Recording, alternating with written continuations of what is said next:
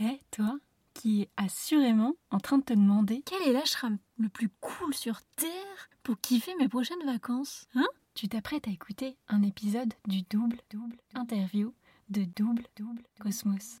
Dans cet épisode, on discute entre autres avec sérieux du jambon beurre, mais aussi de la marmite du sacré, de Rishikesh et du Gange en Inde. Mais attention, ça envoie du lourd. On parle aussi avec mon invité de flow et de chimie intérieure, de l'énergie d'être et du pouvoir de faire de ton boss le divin. De quoi se transcender intérieurement pour se construire un ashram à l'intérieur de soi.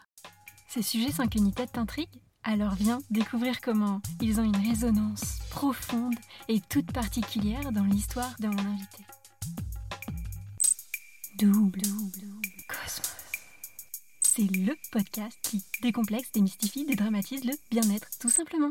Hello, je suis Aurélie, la créatrice de Double Cosmos. Dans la vie, j'accompagne aussi bien les curieux, débutant sur le chemin de la connaissance de soi, grâce à l'Ayurveda, que les experts du bien-être sur la création graphique, vidéo et médias. Si vous voulez en savoir plus, allez découvrir la bande-annonce du podcast et les épisodes solo. Hey Un mardi sur deux à 18h, on se retrouve pour le double interview Fast and Vast. Avec chaque invité, tu peux donc retrouver notre conversation, non pas avec un, mais deux épisodes. Le premier, le Fast Interview, ou comment démystifier le bien-être en 10 Et le second, le Vast Interview, ou comment s'inspirer des success stories ordinaires d'experts bien-être. Dans ce double interview, j'invite des experts à partager avec nous leurs conseils de spécialistes, mais également à nous raconter les coulisses de leur réussite et leurs galères. Tous les détails rocambolesques, incongrus, mais remarquablement inspirants de leurs success stories ordinaires qui font qu'on est tous débutants un jour. De quoi nous décomplexer et montrer que le bien-être, il n'y a rien de plus accessible. Mais laissons place plutôt à l'épisode du jour. Bienvenue dans le vaste interview de Double Cosmos. Aujourd'hui, nous décryptons ensemble comment dépasser les a priori sur le sacré en se libérant des dogmes. Pour répondre à cette grande question, j'ai interrogé Delphine Barter. Elle est thérapeute tout-terrain et connaît le sujet sur le bout des doigts. Et une dernière petite chose pour ne pas vous tenir en haleine trop longtemps, N'oubliez pas de vous abonner sur votre appli de podcast préféré, de mettre un commentaire cool sur Apple Podcast et 5 étoiles avant de partager cet épisode autour de vous s'il vous a plu. C'est le meilleur moyen de m'aider si vous aimez ce podcast. Un grand merci à vous et bonne écoute.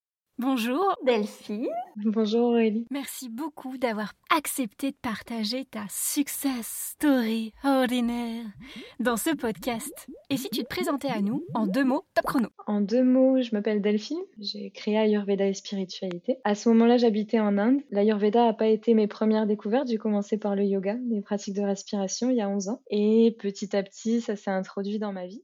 Hmm. Pour commencer, une question facile. Mais c'est quoi au fait le métier de thérapeute tout-terrain? Donc thérapeute tout-terrain, ça veut dire que je ne fais pas que de l'Ayurveda. Ça veut dire que j'utilise l'Ayurveda avec d'autres euh, d'autres méthodes, des outils védiques, des outils psycho-énergétiques, puis que je peux enseigner. Ça veut dire aussi que j'enseigne à des groupes, à des en individuel, et ça veut aussi dire que je, travaille en ligne et sur place, en physique. Hmm.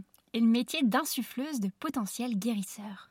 Alors pour moi, ça veut dire que c'est déjà à l'intérieur de soi et que, et que j'ai juste euh, besoin de le rappeler. C'est toujours des rappels en fait qu'on se fait les uns les autres d'ailleurs, pas seulement moi. Donc la guérison, elle n'existe pas ailleurs qu'en soi. Même au niveau physique, c'est toujours des rappels en fait. Donc voilà, c'est ça l'idée. Et concrètement, euh, ça sert à régler quel type de problème intergalactique? En gros, hein ça sert à revenir. L'idée, c'est de revenir à l'énergie du soi, en fait. Qu'on aille voir un naturopathe, qu'on aille voir un thérapeute en Ayurveda, qu'on aille voir un, énergéticien ou euh, un autre thérapeute, on va toujours chercher à revenir à l'énergie du soi et c'est elle qui va guérir. Et en fait, l'idée, c'est que toutes les forces de guérison, tout le pouvoir réside dans l'amour et dans la paix. Et donc, pour ça, ça demande d'enlever quelques couches, de conscientiser certaines choses. Et puis, l'énergie d'amour, l'énergie divine à l'intérieur de nous commence à agir et la guérison peut se produire, en fait. Donc, quoi qu'on fasse, qu'on donne des plantes ou qu'on aide à, la personne à, faire bouger l'énergie à l'intérieur d'elle, comme quand on fait du yoga par exemple, eh bien on va toujours euh, chercher cette, guérison à l'intérieur qui est naturelle quand on est lié aux forces de l'amour à l'intérieur de nous. Oh, c'est beau. Et là, nous, aujourd'hui, on va se concentrer sur euh, les a priori qu'on se fait autour du sacré, c'est ça? C'est ça. Les, a priori, c'est sûr qu'en parler en France du sacré, on aurait tendance à l'associer à la religion ou à quelque chose de dogmatique en fait. Donc l'idée, c'est d'en parler avec le regard de l'Inde, parce que toi et moi, on y a vécu. On peut, on peut aussi avoir un regard, euh, un regard différent. Et j'imagine aussi, il y a beaucoup de personnes qui nous écoutent qui, qui sont allées en Inde et qui ont vu tous ces rituels, des pujas, etc.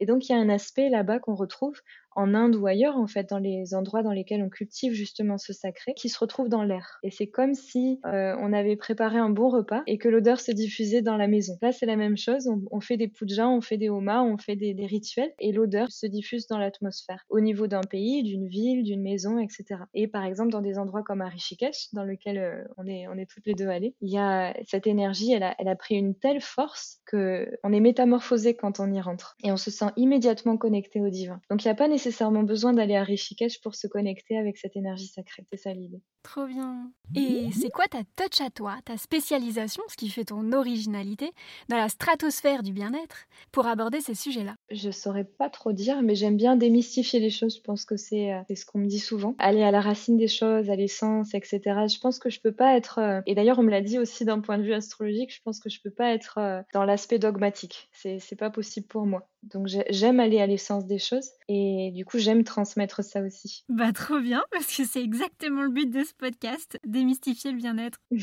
ouais. Et c'est quoi alors ta zone de kiff euh, avec lequel tu le fais? Les accompagnements, les formations, la communauté?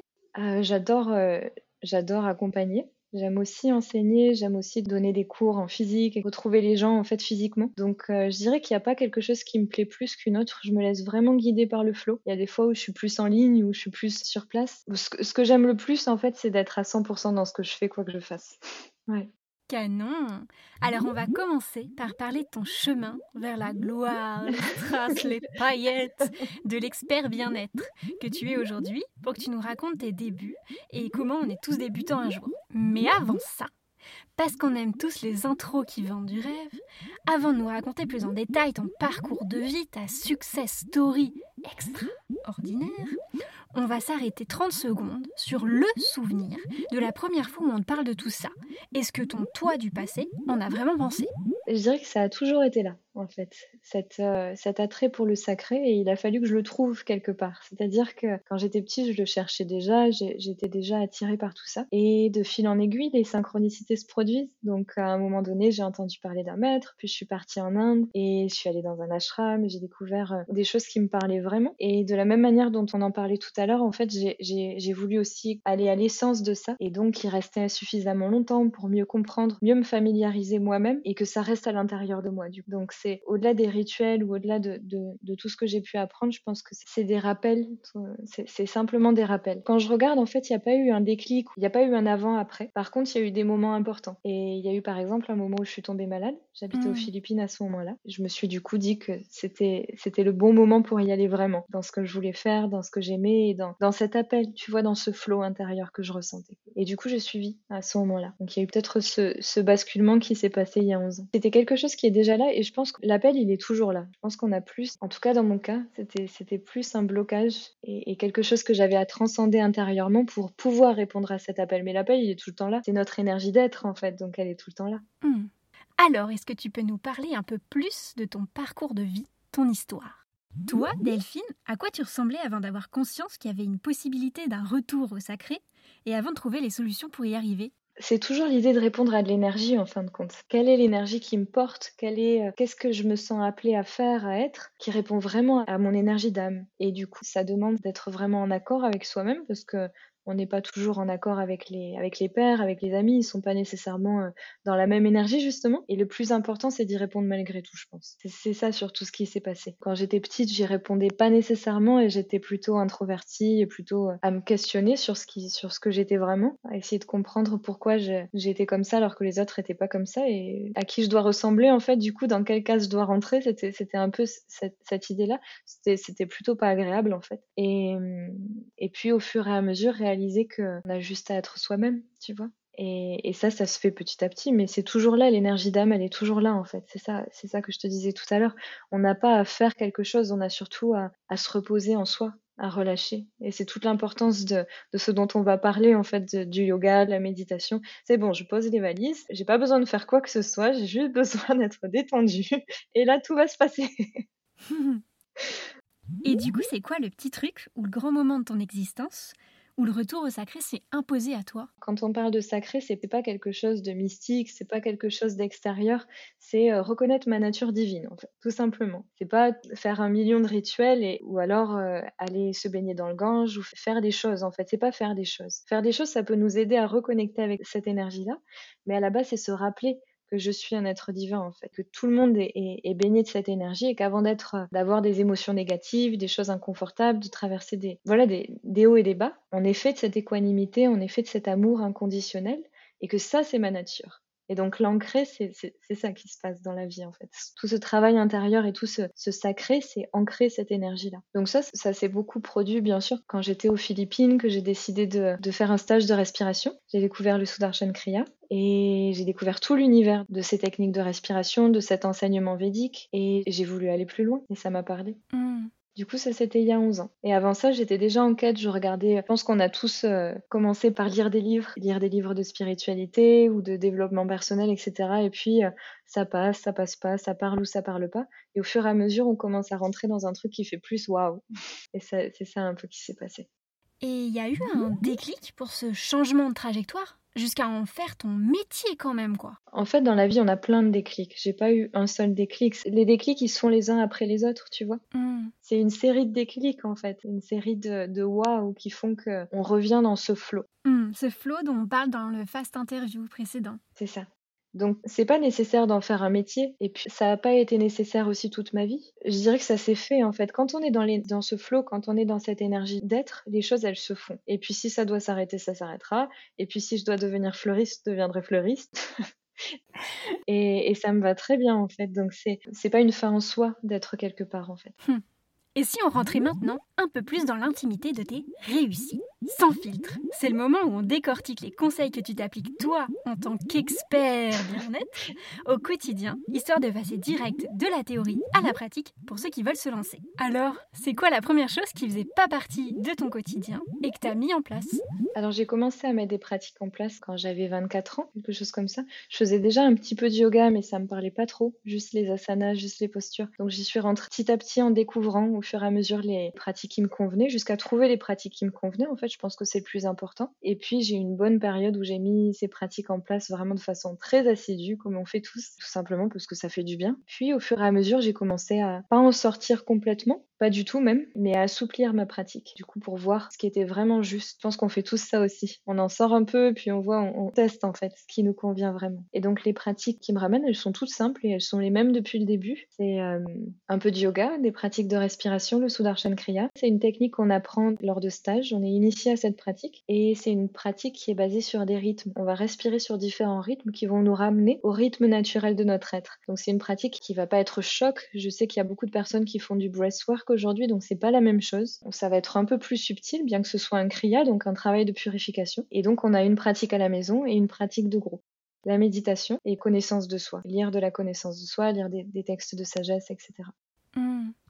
Qu'est-ce que ça a changé tout ça concrètement dans ta vie? Les incontournables, quoi. Je dirais que ça ramène dans un état de flow. Ça aide à, être plus apte à s'observer, en fait, à voir la nature de qui on est vraiment, tu vois, cette question de qui es-tu, qui es-tu, qui es-tu, mm. jusqu'à ce qu'on arrive au point de non-retour où on est juste, euh, voilà, cet espace qui n'a pas de nom. Donc se reconnecter de plus en plus à cet aspect-là, en fait, ça demande une discipline, ça demande une pratique régulière parce que c'est très facile de repartir, de, faire ces allers-retours en fait, et de vite se coller avec l'énergie de l'extérieur, avec l'agitation ou avec nos propres schémas, etc. Donc l'idée en fait de, cette discipline en quelque sorte, c'est de cultiver la connaissance du soi, de savoir discerner ce qui est vrai, de l'essence divine que l'on est, de ce qui est faux, des croyances qu'on a sur nous-mêmes, qui, peuvent être par exemple je suis pas assez ou euh, je vaux rien ou euh, je me mets tout le temps en colère ou j'ai cette colère, etc. C'est la seule vérité, la colère, etc. Donc tout ça, ça demande euh, un Et donc, ce que ça apporte ultimement, c'est cette équanimité aussi. C'est de moins partir dans ces va-et-vient. Trop bien. Et après tout ça, là, ta plus belle réussite pour avoir grave géré dans ta vie,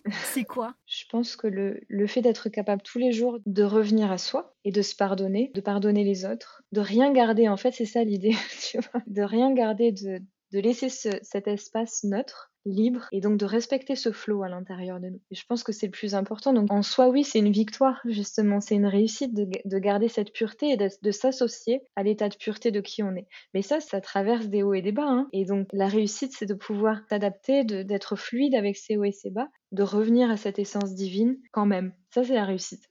Et ça, ça arrive tous les jours du coup.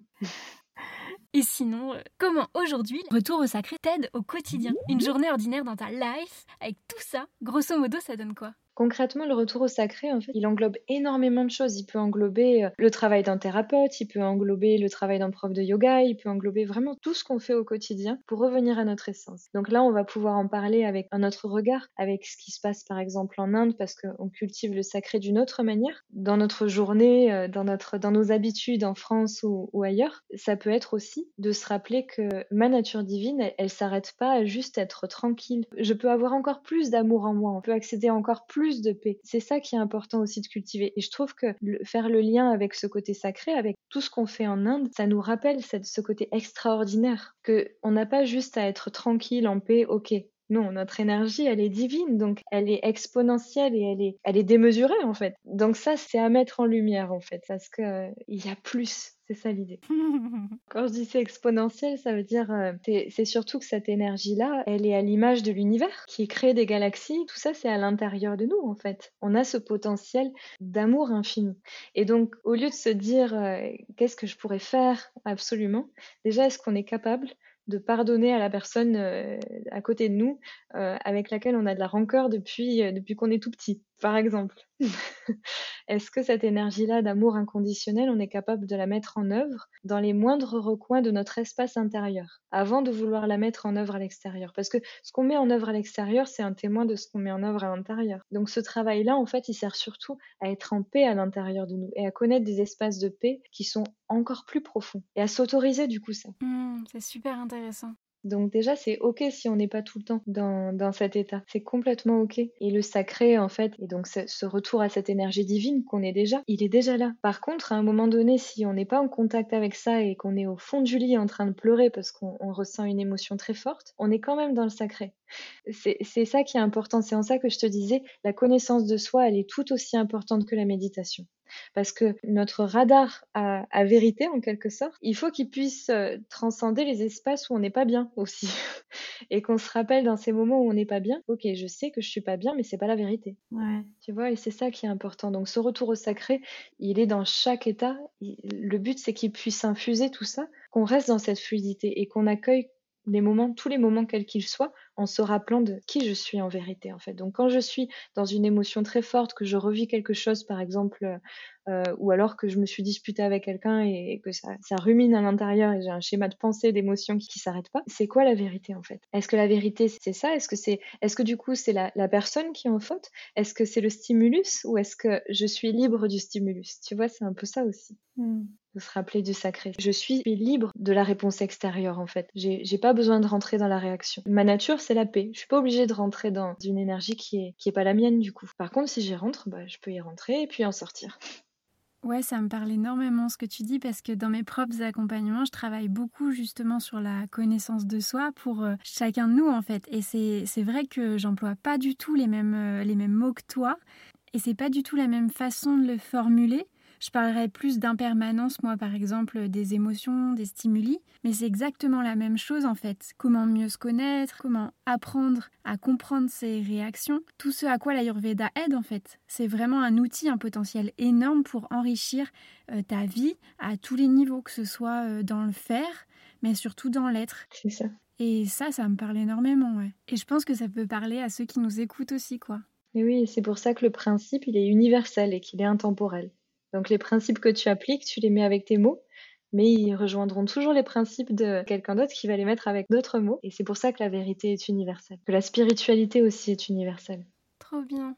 Et quel conseil perso, du coup, tu t'appliques, qui vibre en toi plus qu'un autre, si tu devais en retenir qu'un qui marche vraiment bien sur toi?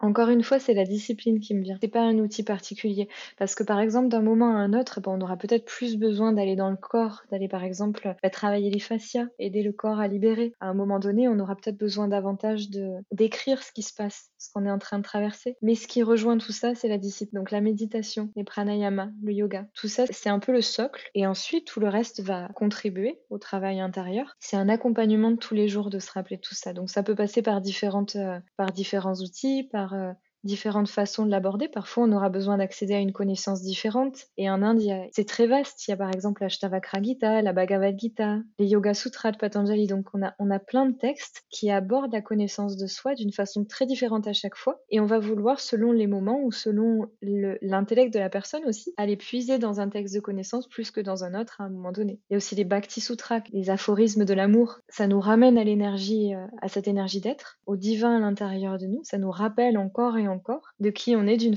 avec un filtre différent. Pour ceux qui ne connaissent pas ces termes hindous et ce que sont les sutras, vous pouvez retrouver les vidéos une minute pour comprendre l'Ayurveda sur la chaîne YouTube, avec notamment l'épisode 1, 2 et 3 sur la transmission euh, de l'Ayurveda jusqu'à notre époque. Mais peut-être euh, que tu peux nous dire que sont les sutras pour ceux qui ne connaissent pas forcément l'Ayurveda?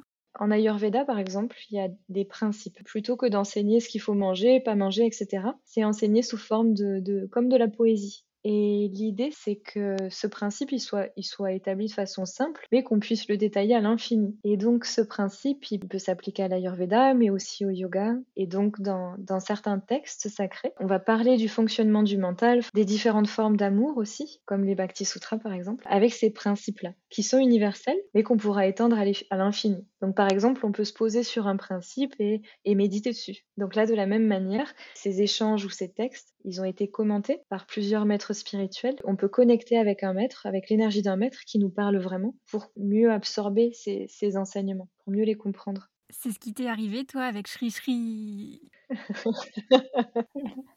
donc c'est ça, c'est Shri Shri Ravi Shankar. C'est le maître que j'ai rencontré il y a 11 ans. Et donc du coup, les textes de connaissances, euh, il y en a certains, plusieurs que je lis au travers de ses commentaires à lui. Et j'écoute aussi d'autres maîtres, mais, euh, mais, mais celui-là, c'est sûr qu'il fait partie de, de mon chemin, vraiment. Oui, qui est également le maître spirituel de Lucie Nourjoao, que vous avez déjà entendu sur le double interview 5 et 6, ce qui fait que vous avez une approche euh, similaire de la spiritualité, mais avec vos propres identités complètement distinctes, avec vos propres visions personnelles. quoi. Mais alors continuons. Hum, c'est quoi ta routine, bien-être miracle, ton petit rituel d'apaisement, de temps juste pour toi? C'est la routine yogique et ensuite je peux avoir une routine ayurvédique. Et donc le matin, ça c'est la dinacharya, la routine ayurvédique du matin. Ce qui me parle le plus, c'est la byanga, l'automassage à l'huile, surtout dans ces périodes d'automne-hiver. Mais c'est ce qui m'accompagne euh, dans la régularité, oui. Trop bien. Ok, si tu veux bien, rentrons maintenant un peu plus dans l'intimité, des moments un peu plus laborieux, les petites galères quoi, sans filtre et sans jugement évidemment, simplement pour démystifier le statut d'expert inaccessible et montrer que les jours avec et les jours sans, bah c'est normal en fait. Alors vas-y, fais-nous déculpabiliser de parfois juste un peu galérer. L'anecdote jamais dite, le secret inavoué, qui fait que t'es bien terrien et humain avant tout. Allez, à vous. J'en ai tout le temps, en fait, des anecdotes, mais c'est, euh, il y en a une qui m'est venue. Mais en tout cas, je trouve que c'est important de se rappeler que échouer, c'est pas du tout un problème, en fait. Que avoir des hauts et des bas, c'est pas un problème non plus. Et que finalement, le fait de vouloir chercher la réussite, c'est ça le problème. C'est pas entre nos mains, en fait. C'est ça l'idée. Et du coup, si à un moment donné, ça se passe pas comme on voulait, quelle est la réaction qu'on va avoir par rapport à ça? Je pense que c'est ça, la, la réussite, elle se passe là-dedans. Comment ça va se passer extérieurement dans nos projets? Ça, c'est pas un problème. Ça va toujours changer. Le problème, c'est s'accrocher à ça et croire qu'il faut atteindre un, un niveau ou croire qu'il faut atteindre un certain chiffre, etc. Donc la réussite, elle est vraiment dans notre capacité à accueillir les choses telles qu'elles sont. Et par exemple, nos énergies, accueillir nos énergies telles qu'elles sont. Il y a eu un moment euh, où j'ai eu le Covid et après ça, j'ai été très appelée pour manger des jambons beurre. et j'étais végétarienne depuis très longtemps. Et donc du coup, j'ai mangé un jambon beurre, même plusieurs. Je savais que ça allait pas me durer très longtemps. J'ai senti une semaine, deux semaines. Ça n'a pas duré plus longtemps du tout. Du coup, j'étais, je pense, en, quête d'une énergie particulière. Donc voilà, je suis redevenue végétarienne après ça. Ça m'a pas posé de problème non plus. Mais, mais c'est surtout voilà l'idée de s'accrocher à quelque chose, tu vois, de, de s'accrocher au fait qu'il faut tenir un certain label, il faut, il faut tenir une étiquette en fait. Et ça, ça nous fait échouer. C'était tout l'objet de ma question, justement, oui. Parce que c'est important, je trouve, que les experts bien-être, avec leurs mots, parlent de ce statut de perfection à tenir, ou en tout cas à faire croire.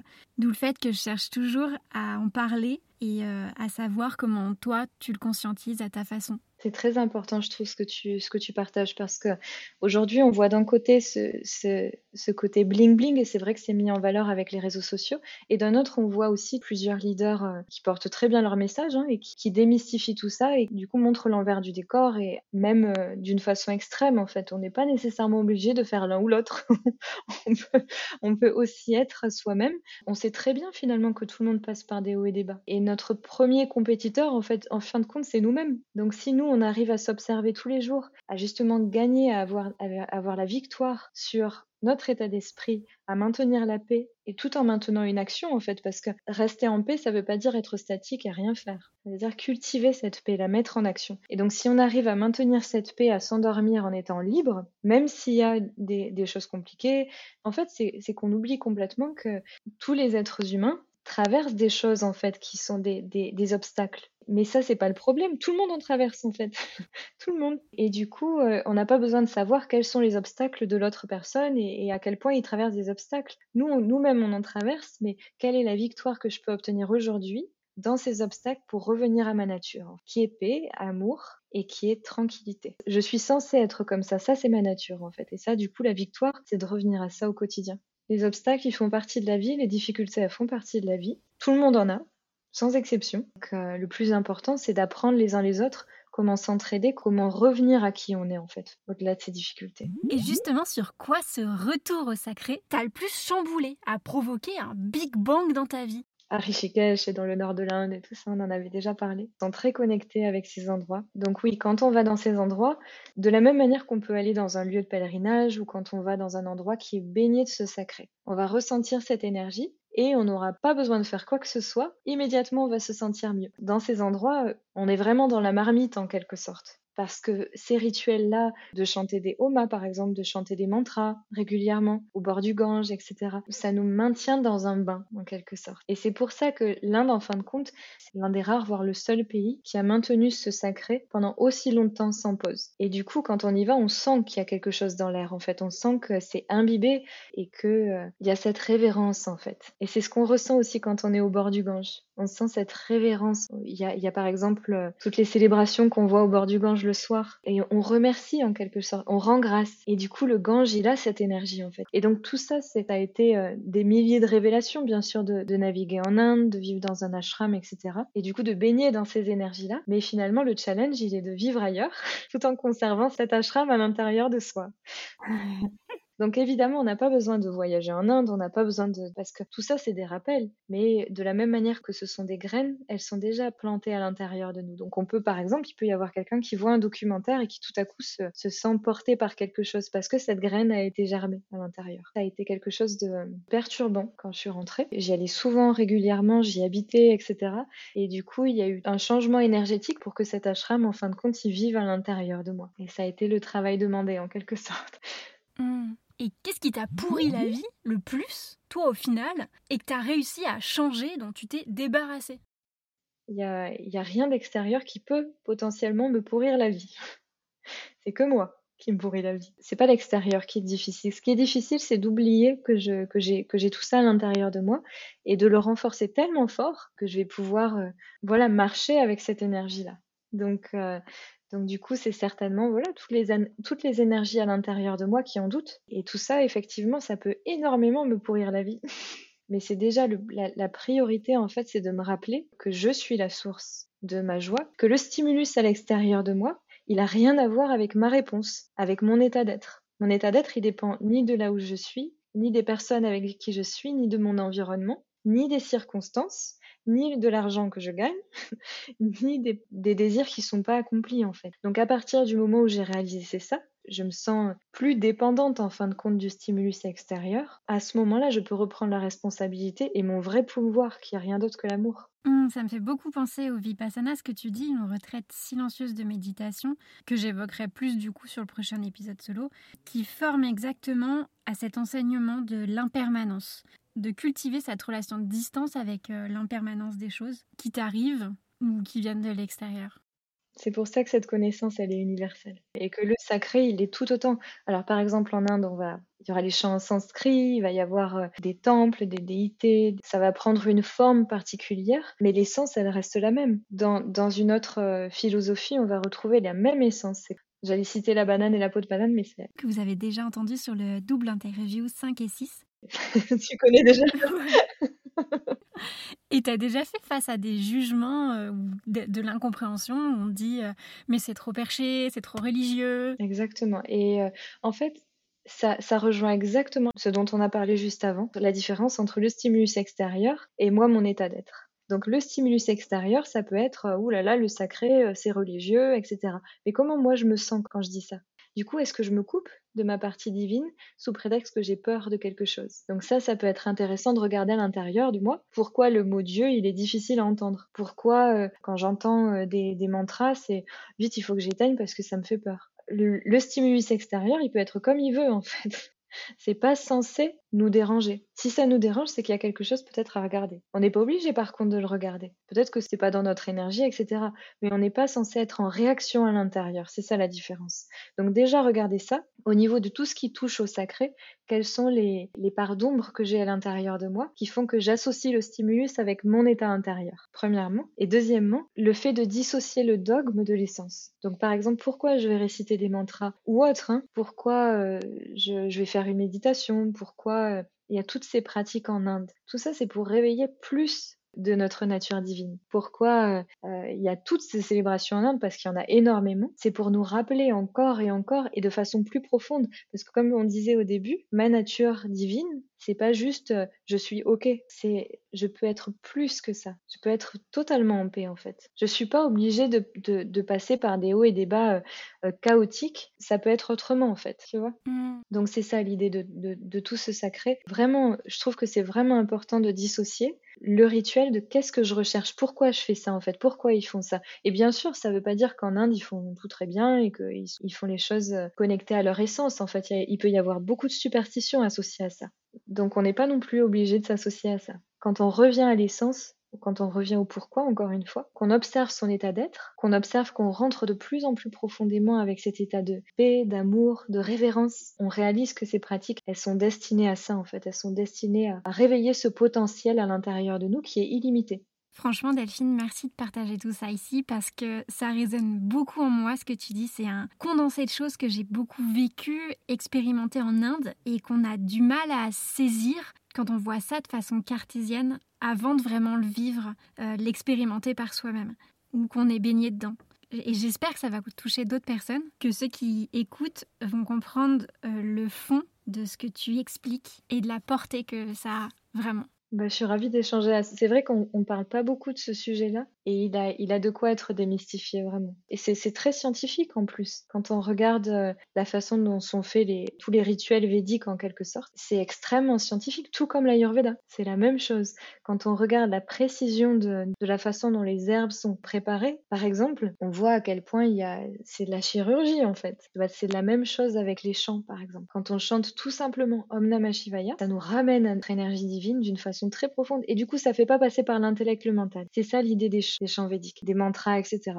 C'est d'aller connecter directement avec l'essence, avec ce silence à l'intérieur de nous, sans passer par, euh, par la réflexion, par le mental. Et donc, ça, ça fait un peu court-circuit. Ce qui fait que tout à coup, on se sent en paix, on sait pas trop pourquoi. On sait pas ce qui s'est passé, on n'a rien compris à ce, qui est, à ce qui était chanté.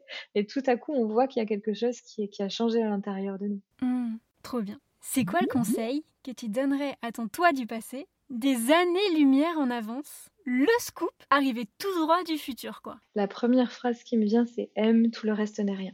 Et je pense que c'est le, premier waouh que j'ai eu il y a 11 ans, quand j'ai réalisé que ah, c'est mon chemin en fait, ça me parle, ça m'appelle ce chemin-là. Et, c'est cet amour que j'ai ressenti, l'amour inconditionnel que j'ai ressenti dans, sur ce chemin et euh, à l'intérieur de moi finalement, tu vois. Et donc que c'est possible. Parce que c'est vrai que dans la société, on, on a du mal à comprendre l'amour inconditionnel en fait. Et puis surtout, on se dit que que c'est pas accessible. On a vraiment ces phrases toutes faites de c'est humain, c'est normal. On est, on n'a pas tous besoin. Je suis pas un saint, bah si, en fait, si. Tu vois, c'est c'est aussi la mettre mettre la barre un peu plus haut. Et, et bah oui, c'est possible en fait. Bah oui, c'est possible de mettre la barre un peu plus haut et de se traiter les uns les autres euh, avec un amour inconditionnel. Alors oui, ça demande des efforts, de mieux se connaître, de ramener justement toute cette essence du sacré à l'intérieur de soi, de la digérer pour pouvoir l'appliquer dans son quotidien, parce que c'est ça le but. Le but, c'est pas d'écouter des mantras toute la journée, c'est de pouvoir être capable de pardonner, de pouvoir être capable de, se libérer des pensées toxiques, de lâcher un schéma en fait qui, qui nous pollue, tout ça, ça se joue dans, notre chimie intérieure, en fait. C'est le plus important, c'est ce qu'il y a de plus important. Et oui, je dirais que c'est ça ce, ce qui me parle le plus, c'est oui, l'amour inconditionnel, c'est possible et on peut le vivre au quotidien. Et bien sûr, ça demande un entretien, mais on en est tous capables et on peut tous accéder à ça on est très euh, affecté par notre environnement, on raffine forcément notre, sensibilité quand on médite. Et donc on est beaucoup plus sensible à son environnement, on est beaucoup plus sensible aux gens autour de nous. Mais encore une fois, ça c'est le stimulus extérieur. On est beaucoup plus puissant que ça. C'est important parce que on est de plus en plus euh, en train de labelliser du coup cette sensibilité aujourd'hui en mettant des étiquettes et du coup en se dédouanant de notre responsabilité de faire face à l'environnement en fait et du coup d'appliquer ce pouvoir à l'intérieur de nous, de faire face à ce qui est on se dédouane de ça et c'est dommage parce que ce pouvoir il se renforce dans l'action, dans le quotidien et donc en, se disant bon l'extérieur euh, finalement il est trop compliqué, il faut que je vive à la campagne, il faut ci, il faut ça, mais tout ça, ça nous éloigne du pouvoir de l'être et ça affaiblit notre résilience émotionnelle. Donc oui notre sensibilité elle augmente, plus l'environnement il est, il est pollué, il est chargé, plus on est sensible à ça. C'est pour ça qu'à la base du yoga on parle de l'appartenance, on est tous reliés donc on est quand, quelqu'un est mal on va le ressentir forcément. Quand on rentre dans une pièce dans laquelle il y a eu de la colère on va forcément le ressentir aussi. Mais est-ce que je suis obligée de soit me barricader, soit me mettre euh, dans un endroit complètement reculé du monde? À ce moment-là, on donne le, message subtil que j'ai peur de cet environnement et que du coup, je suis pas assez puissant. Mais la puissance, elle vient pas de l'ego, elle vient de l'être. Et c'est ça que je viens réveiller à l'intérieur de moi, en fait, au, travers de, mon expérience, des pratiques. Et voilà, tout ça, ça se fait dans le quotidien. Et l'obstacle à ton bien-être dont tu veux te dépatouiller, mais pour lequel tu es un peu encore en mission? Aujourd'hui? Je travaille tout le temps. Enfin, c'est même pas un travail, j'observe tout le temps. Donc, euh, ça me vient pas à l'esprit de me dire qu'il y a quelque chose qui est pas bien, tu vois. Même ce qui se présente qui est pas confortable, c'est censé être là, donc, euh, l'idée, c'est surtout la, la, façon dont je vais naviguer avec qui est importante. Comment je vais accueillir tout ça, avec quelle résilience? Et ça, on a aujourd'hui tellement d'outils, on a, on a tellement de, de possibilité d'accéder à un état de paix, l'important c'est de, c'est de garder en conscience en fait qu'on n'est pas séparé de ça. Il n'y a pas nécessairement de, de, jugement à avoir sur tous les états qu'on a et sur tout ce qu'on fait. Et si on fait quelque chose justement qui fait partie d'une routine, qui fait partie d'une habitude, mais c'est par amour qu'on le fait. Donc finalement, quand on sort de cette habitude, c'est par amour aussi. Peut-être qu'il y a des gens qui se reconnaissent là-dedans, qui essaient d'être végétariens ou qui essaient d'être véganes, etc., qui du coup euh, peuvent rencontrer une certaine rigidité. Et puis ensuite, on sort de la rigidité et, ensuite on part dans l'extrême, etc. Mais tout ça, c'est des fonctionnements. On retrouve au bout d'un moment, on retrouve une certaine flexibilité et on se rend compte de ce qui est bon pour nous, tout en accueillant les choses telles qu'elles sont. Tu vois, comme le jambon beurre. Et le petit tracas du quotidien sur lequel tu baisses un peu la garde, celui où on se dit oh, c'est pas si grave hein, finalement. Alors je me dis pas nécessairement c'est pas grave, mais je suis très consciente qu'on a des rythmes et que ces rythmes ils sont pas nécessairement en accord avec ce que veut la société. Donc par exemple les rythmes de repos et de travail. Parfois, on aura besoin de, plus de repos et d'une période très courte de travail. Et puis parfois, on va être beaucoup plus dans une expansion et on, aura besoin d'être dans cette énergie-là. Donc ces rythmes-là, ils sont pas nécessairement en accord avec notre situation personnelle. par exemple les finances, par exemple euh, la situation euh, géographique, voilà toute la situation personnelle. Mais pour autant, ces rythmes ils sont importants. Et donc c'est ça cet état de flow en fait. Ça veut dire accueillir ces rythmes en prenant conscience qu'ils font partie de la vie et que du coup, bah, je suis soutenue dans tout le reste. J'ai pas besoin de me soucier à tout prix de comment il faut que je fasse les choses pour, pour qu'elles soient comme il faut. J'ai souvent cette sensation que que mon boss c'est le divin en fait, tu vois et que, et que du coup, mon agenda, il est géré par le divin et que mes rendez-vous, ils sont gérés par le divin et que tout ça, c'est rythmé aussi en fonction de, mon harmonie intérieure. Alors par contre, ça ne veut pas dire que je suis complètement laxiste et que je n'honore pas les rendez-vous sous prétexte que je suis fatiguée, etc. C'est important d'observer aussi cette écoute intérieure, cette écoute des rythmes et le côté évitement. Donc euh, c'est rester dans l'action, tu vois, tout en honorant euh, le rythme intérieur. Donc ça, je trouve que c'est quelque chose qui, qui s'apprend, que je continue d'apprendre mais qui est, qui est quand même vraiment important, je pense. Ouais. C'est quoi ton petit réconfort ou ta petite pause à toi qui passe crème quand vraiment, vraiment, c'est la pagaille? C'est de favoriser mon état intérieur d'abord avant tout. Ça ne veut pas dire chercher à rester au top tout le temps. C'est pas l'idée. On, peut euh, traverser des états en fait. Mais l'idée, c'est surtout d'accueillir ces phases de repos quand on en a besoin. Et ça peut être une méditation en plein dans la journée. Et l'idée, ça peut être aussi que par exemple, on, a énormément de choses à faire, énormément de stress, beaucoup de travail, beaucoup de projets, etc. Bah, c'est dans ces moments-là qu'on a besoin encore plus de méditer. Donc je dirais que c'est ça que je, que je respecte le plus parce que je sais qu'il y a une tornade qui peut se laisser partir à l'extérieur. Et ça, tu connais bien, c'est les énergies de Sattva, Rajas, Tamas. Et donc plus il y a d'agitation, plus il y a de même d'euphorie, tu vois, dans un projet, quand en plus c'est un projet de groupe ou qu'il y a plein de choses à faire, d'observer quand cette énergie de Rajas, donc qui pousse à l'extérieur, elle nous emmène trop à l'extérieur. Et c'est à ce moment-là que la méditation est encore plus importante. Donc plus on a de choses à faire, plus on a besoin de méditer. Donc pour rappel, les énergies de Sattva, Rajas, c'est l'énergie de, de l'être, en fait, l'énergie de la pureté ça te. Raja, c'est l'énergie plutôt d'agitation, de mouvement, et Tamas, c'est l'énergie d'inertie. Donc imagine une, sphère en mouvement, comme Saturne avec les anneaux. Plus elle est en mouvement, plus il y a la force centrifuge, c'est ça, qui nous pousse à l'extérieur. Et donc l'énergie de l'être, elle bouge pas. Quand il y a la sphère en mouvement, en fait, on a l'énergie de Sattva au centre. Plus elle tourne, plus ça nous pousse à l'extérieur, donc ça c'est Rajas. Et quand on est complètement à l'extérieur, on n'a même plus l'impression qu'on tourne, et là on est dans Tamas. Et donc du coup, quand voilà, quand ça commence à partir dans tous les sens et qu'on peut avoir beaucoup d'agitation dans nos propres projets et aussi à l'extérieur, par exemple, bah, si on a un projet, on, on contrôle pas si la personne dans le groupe elle médite. Par exemple, on travaille avec un groupe, peut-être qu'il médite pas forcément.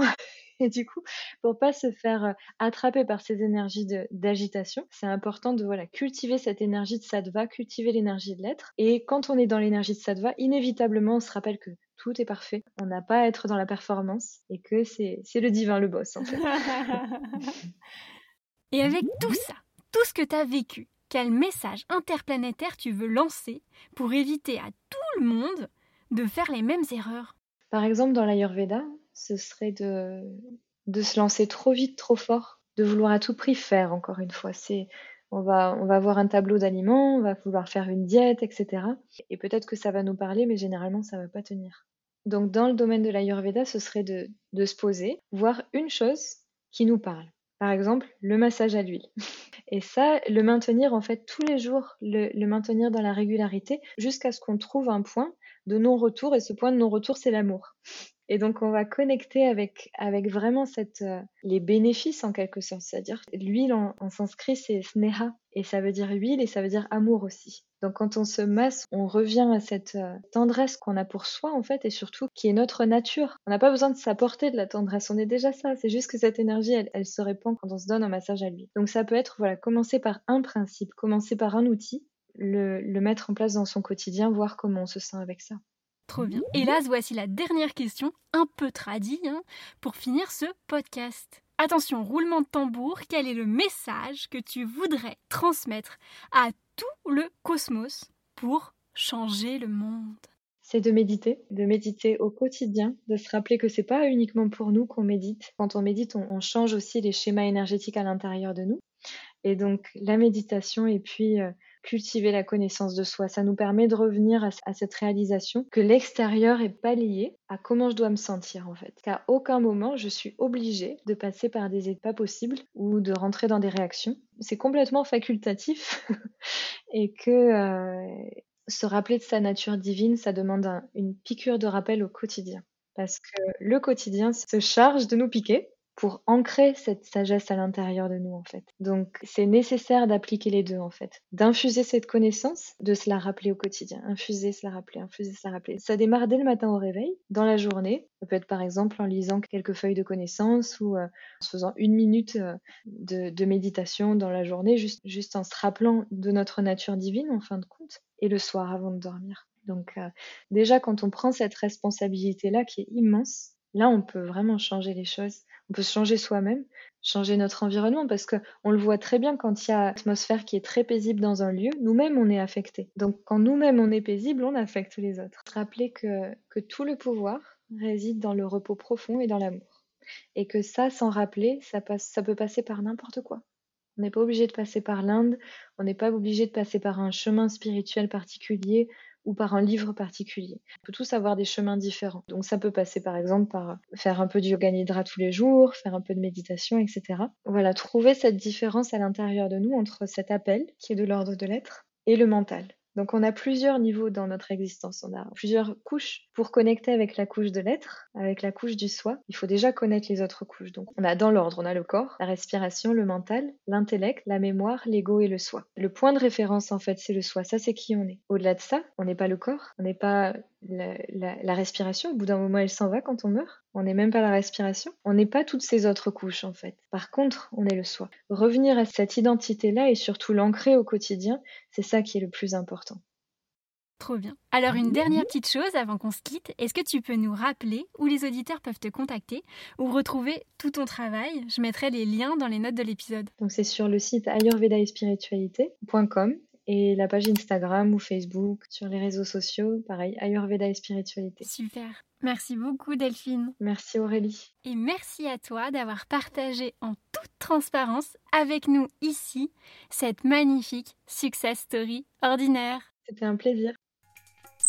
Hey L'épisode touche à sa fin. Si tu as aimé ce podcast, merci de lui mettre un commentaire cool sur Apple Podcast et 5 étoiles avant de partager cet épisode autour de toi. C'est le meilleur moyen de le faire connaître.